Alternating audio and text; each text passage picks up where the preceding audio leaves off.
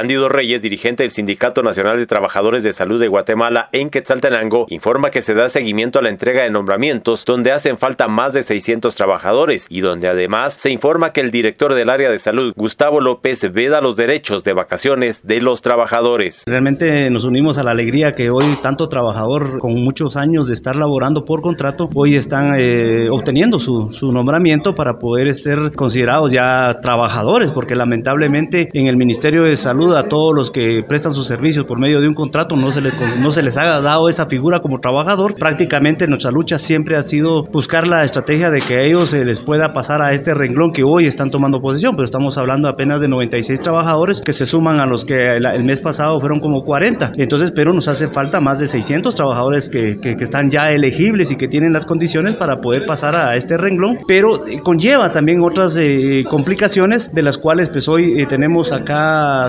citados a nuestros compañeros de dirigentes de, de, cada centro de salud porque tenemos que hablar con el director de área por un inconveniente que tenemos con lo que se le reconoce como una especie de vacaciones al personal por contrato porque lamentablemente ellos no pueden gozar vacaciones pero se les ha conseguido en otros años que se les pueda autorizar eh, un permiso especial para que puedan gozar a fin de año una especie de vacaciones que no se les llama vacaciones pero nosotros así lo, lo consideramos. Pero lamentablemente se les ha estado limitando ese derecho y de que el trabajador, que aunque pase a ser 011 ahorita, no quiere decir que deje de gozar sus vacaciones porque no han dejado de laborar, que es el primer tema. Y el segundo que tenemos es que los personal que quede por contrato para el siguiente año, ha habido un compromiso de hace dos años para acá, buscar la estrategia de que se le pueda incrementar el honorario al trabajador por contrato. Entonces estamos dándole seguimiento y esperando que el jefe de área o el director de área ya haya hecho las gestiones para que se le pueda dar seguimiento y se pueda hacer efectivo ese incremento a los honorarios del trabajador para el otro año contratista. Prácticamente el vedar lo que es el descanso es una decisión propiamente del director.